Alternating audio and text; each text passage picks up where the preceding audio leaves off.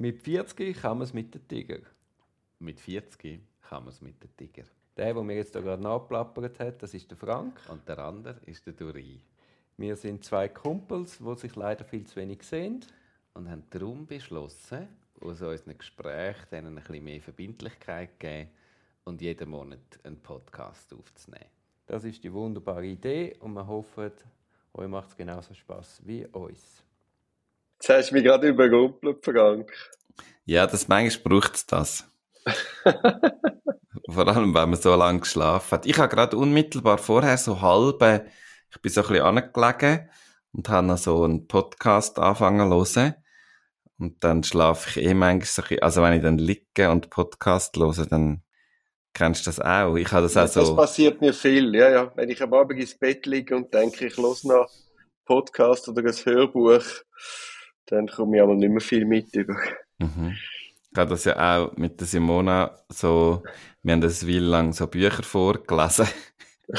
Und das Schlimme ist, der, der nicht, also der, der zulässt, einfach, Ja, innerhalb von kürzester Zeit schlafen. Und sie aber auch. Das ist Ja, einfach, ja, liest ja, dir, und du musst nicht das Gefühl haben, bist besonders fertig. Aber wenn dann so die Stimme im Ohr und so liest dir jemand etwas vor, zack, bist du weg. Und am nächsten Tag so, hä? Was ist? Wir haben das dann immer bisschen Jux draus gemacht, dass wir so Testfragen gestellt haben. Was ist genau passiert? ja, und mir passiert das auch am Nachmittag. Und nachher siehst, kannst du genau schauen, also dann suchst du die Stelle, musst du dann eh wieder zurückspulen, um die Stelle zu finden, wo du musst weiterhören Und dann weißt Mhm. du genau, wie lange du jetzt gerade geschlafen hast. Es gibt ja Also auch ich so, es hat so, ja. ja. Es hat so Experimente gegeben, das habe ich mir jetzt gerade, äh, letztes Jahr habe ich das gelesen, wo dir eine Art des Hörspiel oder ein Hörbuch vorgespielt wird. Und dann wird irgendwie gleichzeitig gemessen, wie ist das gegangen? Also so im Schlaflabor. So Tierenaktivitäten. Und genau, die Hirnaktivität wird gleichzeitig gemessen. Und dann äh, gibt's nachher so Fragen, oder sie haben dich, glaube unmittelbar, nachdem du sozusagen äh, neurologisch eingeschlafen bist, haben sie dich gerade geweckt und haben dir Fragen gestellt zu Sachen, die in dem Text vorgekommen sind. Und?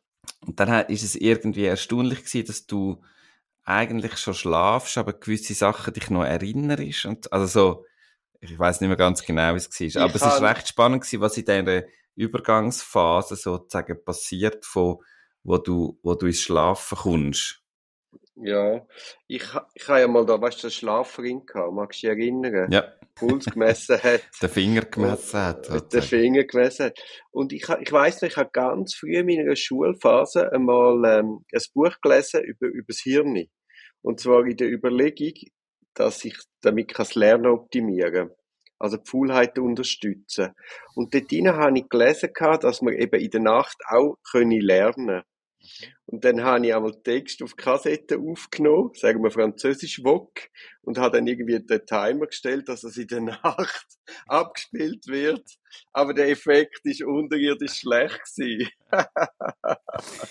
Ja, ich glaube, es kommt mega darauf an, wann, in welcher Schlafphase oder eben offensichtlich bei dem Übergang gibt es irgendwie wie noch so, dass es du bewusst irgendwie nicht mehr so richtig weißt, aber trotzdem dir gewisse Sachen wieder, äh, wieder auftauchen. Ich mag mich noch erinnern, das war ein Buch vom Frederik Fester, mit V geschrieben, und das hat geheißen Denken, Lernen, Vergessen. Das ist, äh, warte, ich schaue mal gerade, wenn das rausgekommen ist. Das ist auf Platz 1 von der Spiegel-Bestsellerliste vom 31. März bis 24. August 1975. ich muss das irgendwie, weißt du, im Fernsehen oder so irgendwo mitbekommen haben oder im, Ja. Radio. Ja, die These ist ja schon mal hat. so gewesen, dass, also da hat es x Sachen gegeben, dass man eine Sprache kann lernen im Schlaf. Und plötzlich kann man sie einfach, so die Thesen, oder? Du musst einfach die richtigen Tapes abspielen in der Nacht und dann kannst du nach drei Wochen kannst Japanisch. Ja, also ich habe mich da im Französisch nicht verbessert. Das Genau. ist ja so, weißt du, so, so die Idealvorstellung. Ohne, also mit, ohne Fließ doch zu guter Leistung. Jetzt hast du letzte Nacht sehr viel geschlafen, Dori. Zwölf Stunden minus 18 Minuten. Also Was hast du fast in ein den zwölf. 18 Minuten gemacht? Nein, weißt du, ich, ha, ich, ha, ich bin verwacht und dann habe ich geschaut und gesehen, es hat mir 18 Minuten gefehlt zu, zu 12 Stunden. Mhm. Und dann äh, bin ich ganz stolz gewesen und habe gedacht, ich, ha, ich bin quasi heute Nacht, bin ich Nummer eins im Schlafranking. Also was heisst Kannst- Nummer eins? Hast du, hast du mit anderen Menschen so eine Rangliste? Oder nur mit dir selber? Nein, weltweit. Ah, weltweit. Du, man muss, man muss es hören. Welt, Weltrangliste. Genau. Und dann habe ich mit einer Denk Person einfach, du nimmst es auch noch mit Babys auf und so. Die sind dann noch Nein, ganz das anderen nicht, mit erwachsenen Menschen. Ach so, ah, da gibt's verschiedene Ligas in dieser Disziplin. Dann habe ich aber mit der Nina Kontakt gehabt und sie hat 12 Stunden und 10 Minuten geschlafen. Also, Also- habe ich um satte 28 Minuten überboten. Ja, und das, also ich meine, jetzt hast du weltweit die Konkurrenz eingefordert und die erste Person, Ja. die gefragt hat, hat dich schon geschlagen. ja, Also, äh, das weiss, ich weiss nicht, wie zuverlässig das das ist. für die ist das Leben einfach unendlich brutal mit einem. Ja, es ist tatsächlich so. Weißt du, du denkst, du hättest eine Spitzenleistung angelegt. Die erste Person, die du fragst. ja, die erste Person, die du überhaupt Kontakt hast, Deckboom. Nur noch zwei. Ähm, ich mache jetzt einen abrupten Themenwechsel vom Schlaf weg, damit ich nicht einschlafe. Äh, Und zwar zu zwei konkreten Momenten in der letzten Woche, so zum Thema positive und negative Gefühle. Das eine war, ich war der Party mit einem Kollegen und nur so schnell über den Mittag. Und, ähm, es war mega heiß gewesen. Und wir haben so ein Schattenplätzchen gesucht, was natürlich alle anderen auch haben wollen. Und dann hat es so einen jungen Baum gehabt, der gerade so für zwei Tüchli ein bisschen Schatten gemacht hat. Und dort ist noch niemand gelegen. Und wir haben gefunden, ah, komm, wir liegen doch da vorne her, irgendwie laufen so an. Und ich sehe so im Augenwinkel einen Mann und eine Frau, die etwa gleich weit entfernt von dem Schatten, etwa gleich schnell an genau gleichen Ort hersteuern. wie wir. Und ich habe so ein Gefühl in mir gespürt, von will ich jetzt so für hechten und mich so auf den Schattenplatz werfen. und habe einerseits gewusst, es sieht nie so gut aus, wie ich mir das vorstelle, wenn ich das mache. Dann habe ich so gemerkt, der innere Konflikt von so, du hast so das Bild oder so Lust, etwas zu machen, und du machst dann aber nicht, weil es irgendwie auch sozial nicht so in den Kontext passt. Und dann habe ich dem einfach nachgegeben und habe so das, das Tüchli gerührt.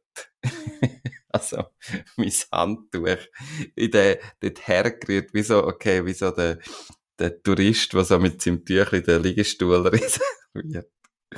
Und wo das Tüchli so dort liegt, der Moment, wie die beiden mich anschauen, so im Sinne von, was ist jetzt da, was, mach, was machst jetzt du genau? Weil sie haben, glaube ich, uns gar nicht gesehen, aber es ist wie so gewesen, ah, komm, wir gehen daher und plötzlich schmeißt einer das Tuch dort her. Das ist es also mega wert gewesen. Und weil sie haben mich so entgeistert angeschaut und nachher habe ich mein Tüchli geschnappt und habe sie angerinnt und habe gesagt, nein, nein, ist schon gut, ich könnt schon daher, wir gehen da über und sind und dann haben sie natürlich auch mega müssen lachen. Das ist ein sehr ein positiver Moment gewesen, wo ich so am Impuls nachgegangen bin, wo eigentlich, also so spannender Moment von, da hätte jetzt Lust, nein, das kannst du nicht machen, so, also so, habe ich sehr lustig gefunden für mich selber, mehr für mich. Ich habe gerade, ja, ich Mhm. habe gerade die Assoziation. Früher haben wir in der, in der Schule, in der Schule, im Klassenzimmer, haben wir feste Sitzplätze gehabt. Mhm. Und immer Anfangs Semester oder Anfangs Schuljahr hat es einen neuen Kampf gegeben um Plätze. Also, ist jedes Mal neu gemischt worden. Ja. Und dann ist es wirklich so gewesen, hast du gewusst, die Schule geht um 7 Uhr auf. Und irgendwie, äh, denen, wo es wichtig ist, sie sitzen, nämlich die, die hinten wollen sitzen, sind einfach an dem Tag, am Viertel vor sieben, schon vor der Hu- Schultür gestanden, komm ist die Tür auf, bist reingespeedet. Und dann hast du auch, bist ins Klassenzimmer und hast quasi von der Tür her, hast auch irgendetwas angerührt und hast dich so mitreserviert. genau. Hast du noch gut müssen können werfen und so. Das ist schon, ja, genau so ist es gewesen. Genau so, äh, und entsprechend, entsprechend haben die mich angeschaut.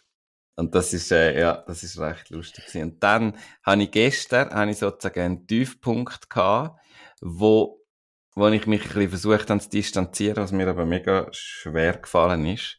Und zwar bin ich äh, mit meiner Tochter in den Bus eingestiegen und dann sitzt nebendran äh, eine Frau her, so mittleren Alters.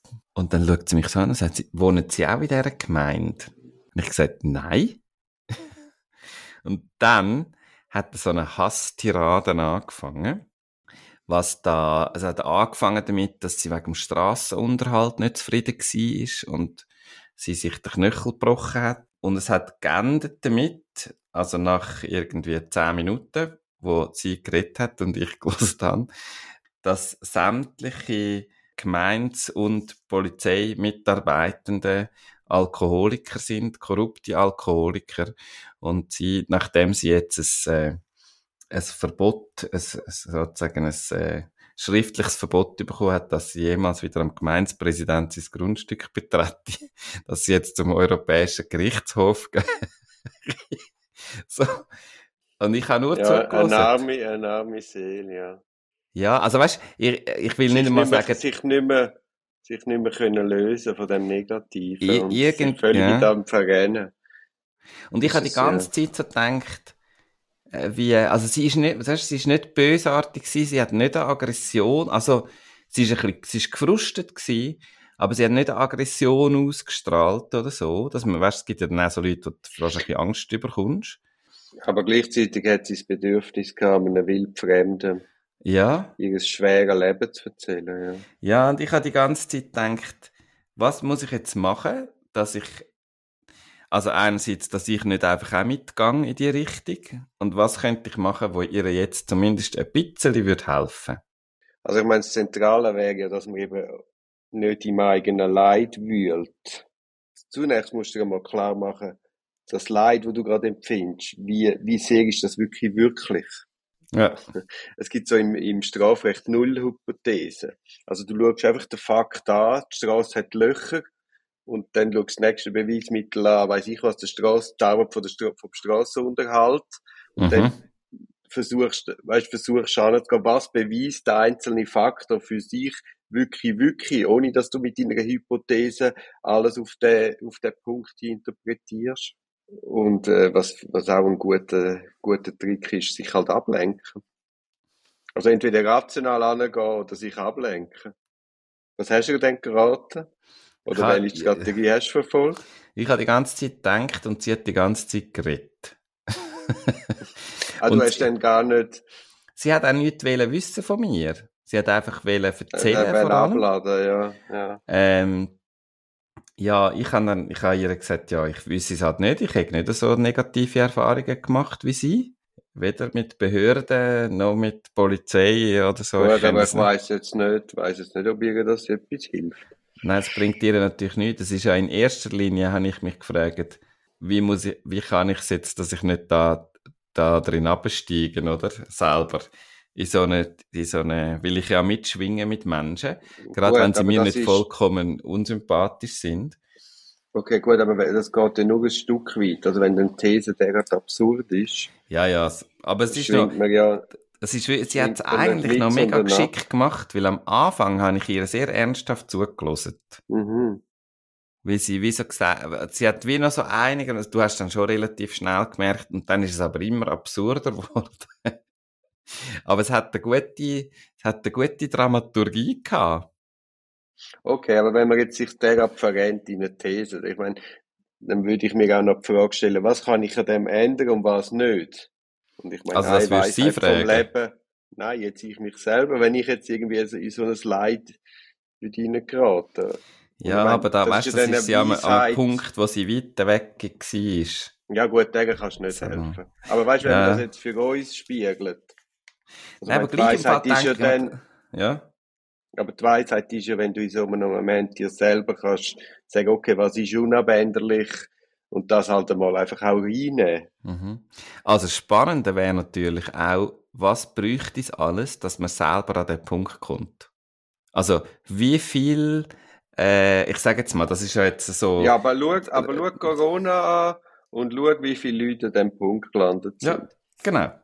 Aber das, also da, da glaube ich eben, dort, dort ist wie so die Frage, wie viel oder was für Sachen müssten mir passieren, dass ich an so einen Punkt komme, wo ich so das Vertrauen, ähm, so das grundsätzliche Vertrauen, ich meine, es ist ja nicht so, dass ich jeder Person bei, bei Behörden einfach das volle Vertrauen schenke. Also es sind alles Menschen und die sind, haben, haben ihre Fehler und machen Fehler und so. Bis dorthin kommst, dass du das grundsätzliche System, oder eben sie, wo sagt, das sind alles Alkoholiker und die sind alle korrupt und so. Und wenn die Polizei anruft, dann kommt einfach gar niemand. Also, du denkst, ja, mhm. Gut, also aber wieso? Aber, natürlich gibt es bei der Polizei auch Alkoholiker und bei der Behörde aber, auch. Aber was ist, also ich verstehe jetzt nicht ganz, warum du dir die Frage stellst.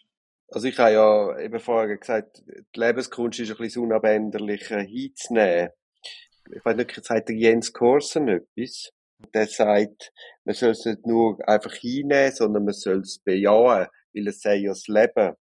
Also der macht das Stuhlritual, der steht jeden Morgen auf dem Stuhl als erstes beim Aufstehen und begrüßt den Tag mit allem, was ihm der Tag bringen wird. Mhm. Also quasi vorwegnehmen, was auch passiert. Stau, ein, irgendein Behördenmitglied, das nicht ganz so freundlich ist, ein Loch in der Straße, er bejaht und durch das ist er schon vorbereitet, wenn es dann kommt, dass er es gut kann hinnehmen kann. Man weiß schon, es gehört auch dazu. Ja. Man muss vom ganzen Herzen bejahen, alles, was einem treffe und das willkommen heißen. Und der Marc Aurel sagt, man darf sich nicht einmal wundern. Also auch nicht innerlich murren und sich nicht einmal wundern. ja, aber, ähm, Wundern, sich wundern, ja. Ich weiß nicht, wie es gemeint ist, so. Es ist ja, ich finde eigentlich Wundern noch etwas Schönes. Sich wundern, wenn es nicht so negativ gemeint ist, dass man findet, was soll jetzt das, sondern wenn es im Sinn von ist, gewundert sein auf etwas, äh, ja, ja, und überrascht sein. Ja. ja. Er meint nicht ja. das. Er meint so sich negativ darüber wundern, wieso soll, was soll denn das jetzt so in dem Stil? Ja, ja. ja. Aber weißt du, das gehört auch nicht im, im Leid wühlen, weil dann könnte man sich ja die Frage stellen, was hätte anders können werden oder sein? Warum jetzt ja. gerade wieder ich? Mhm. Und dann bist du einfach sehr schnell in einer Opferhaltung. Ich glaube, es ist von dem Hintergrund zu lesen. Und wie gelingt uns denn das? Sagen wir selbst eine grosse Not bejahend begrüßen? Ganz ehrlich, ich glaube, ich bin noch nie in so einer Not gsi, wo, also weißt, ich, vielleicht habe ich das Glück, dass ich nicht äh, einfach zu wenig, zu wenig Opferhaltung in mir drin habe, dass ich de, dass es dort schnell einklingt und in den Strudel nach oben irgendwie geht. Ähm, und ich habe sicher das Glück, dass ich bis jetzt wenig Not und wenig Leid erlitten habe. Wobei eben Resilienz hat ja viel mit der Persönlichkeitsstruktur zu tun. Ja. Was meinst du, gibt man das, kommt man das in der Jugend ein Stück weit mit über oder ist das genetisch? Das weiß ich nicht, aber ich glaube, dass es, äh, dass es sehr viel mit den eigenen Eltern oder den Bezugspersonen äh, in deiner Kindheit. Das, also, ist ein bisschen meine These. Ich habe das Gefühl, dass ich diesbezüglich sehr viel Grundvertrauen habe mitnehmen von vielen äh, näheren Bezugspersonen. Also ein sehr grosses Vertrauen in meine eigenen Fähigkeiten ähm, von außen erlebt. Und ich glaube, das schafft mega viel Selbstvertrauen. Und das führt dann wieder, dass wenn du in einer Scheißsituation bist, dass du halt auch bis zu einem gewissen Grad erkennst, dass du dort wieder irgendwie auf irgendeine Art und Weise rauskommst. Auch wenn du jetzt vielleicht noch nicht genau weißt, wie. Ähm. Eben genau. Ich, ich glaube, das ist so die, die Optik auf Problem, wo entscheidend ist. Nicht, ich habe das Schwein, was, was bietet mir das Leben oder was mir, mutet mir jetzt das Leben zu, sondern das Umkehren im Sinn, was kann ich am Leben bieten? Das Spannende ist auch, die Täterhaltung ist oft ähm, so prägt. Also wenn es in, in Konflikt, ich habe das einmal erlebt, in einem Konflikt in einem Team, wo, wo ich begleitet habe, wo, wo, wo, dann, wo wir dann noch mit einer Mediatorin geschafft haben. Und die hatte so ein Opfer-Täter-Dings, Opfer-Täter-Helfer, Dreieck aufgezeichnet und hat gesagt, jetzt in ihrem Konflikt, äh, was haben sie das Gefühl, welche Rolle sind sie, oder? Und der eine hat klar gesagt, ja, ich habe das Gefühl, ich bin in der Opferrolle und der andere hat gesagt, ja, und ich bin offensichtlich äh, Täter. Also nicht im Sinn von, dass er geschuld ist, sondern dass einfach in dem Konflikt der andere ihm sagt, ja, du machst mir etwas Böses, oder? Und dann hat sie die Frage gestellt, kennen Sie das irgendwo aus Konflikt aus Ihrer Vergangenheit, dass Sie in die Rolle gebracht werden, sozusagen, oder sich in dieser Rolle fühlen? Als Täter oder Täterin oder Opfer. Und beide haben nur, also zwei Sekunden überlegt und haben dann sehr eindeutig genickt. Ah, also das finde ich auch noch spannend, ja. dass es Leute gibt, wo immer wenn sie Konflikt sind, sind sie, heisst offensichtlich, du hast, du machst etwas Böses, oder? Äh, ich kann das natürlich jetzt kann nicht statistisch untermauern, aber du hast sehr oft auch im Strafrecht Leute, die wiederholt Opfer sind. das ist spannend. Das, das, muss, das muss ich mal nachgehen, ob es da irgendeine Statistiken dazu gibt, Untersuchungen. Aber ich glaube jetzt, unsere Challenge von diesen 40 Tagen, jetzt sind wir Tag 25, ein bisschen über die Mitte. Also, wenn man dem bewusst mit, mit eigenen Emotionen und Stimmungen das bewusst wahrnimmt, ich, ich glaube, man kann das schon. Das ist schon etwas, was man kann üben kann. Würdest du das sagen? Also, wir sind dem nicht einfach ausgeliefert. Sondern eben, wir lernen es ja eben, wir wollen nicht mitschwingen, wir versuchen es aufzufangen. Also, unablässige Übung führt da sicher zu einem, zu einem anderen Umgang damit. Ja, ich glaube, das Wissen, dass wir, dass wir starke Prägungen haben in diesem Bereich, macht das vielleicht ein bisschen toleranter mit dem, was wir mit Übung erreichen. Also, dass man mit Übung kann besser werden in allem, äh, was man hat, ist, das, äh, das ist klar. Und ich finde, man soll das auch machen, wenn man, wenn einem etwas, ja, wenn, wenn man merkt, hey, ich habe da Potenzial und ich will das verändern an mir, dann soll man, soll man da dran üben. Und gleichzeitig finde ich, darf man auch ein, bisschen tolerant sein mit dem, was man mit dieser Übung erreicht. Im Bewusstsein. Also das, das ist immer das, was ich mit Menschen auch mit Trainings, also wenn sie so um, eben so um Persönlichkeits- oder so Charaktereigenschaften gewesen sind. Da gibt es die Leute, die sagen, ja, ich bin einfach, wie ich bin, kann mich nicht verändern. das ist ja auch eine interessante Haltung. Und dann gibt's auf am anderen Extrem die, die das Gefühl haben, sie können alles erreichen, wenn sie es nur genug gut trainieren.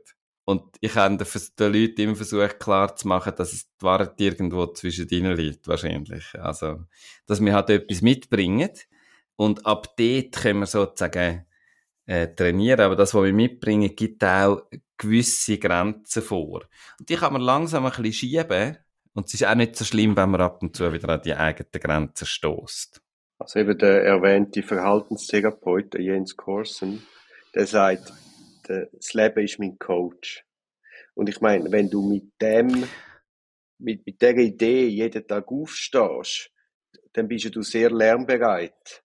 Mhm. Das ist doch der, der Widerspruch, den du jetzt gerade ansprichst. Hast du das Ziel und hängst es ganz hoch, ich will das und das erreichen, oder sagst du quasi, das Leben ist mein Coach, ich kann jeden Tag äh, strudeln, fallen, ich stehe wieder auf und probiere es einfach besser und nochmal besser und automatisch verändert sich etwas und du kommst irgendwo an, wo du gar nicht, gar nicht weißt, dass das Ziel gibt. Also weißt, strebst du nach einem Ziel ja. oder ist der Weg das Ziel? Das wäre noch sehr tiefer psychologisch. Ich habe noch eine sehr konkrete Frage. An mich? Wieso? Nein, nein, also ja schon an dich, aber über jemand anderes. Der, ich verteidige der, mich durch Schweigen. Nein. Der, wieso steht er auf der Stuhl, um das zum den Tag begrüßen? Der Jens Korsen. Ja. Eben, um sich quasi jeden Morgen bewusst zu machen, es ist Stuhlritual, sich jeden Morgen bewusst zu machen und erstens mal den Tag zu begrüßen, auch alles auffangen, was kann passieren. Ja, also also, aber er macht, Stau und ja, sagt ja. böse, böse, blöde, böse, böse Stau, sondern es gehört zum Leben, jetzt stehe ich halt im Stau.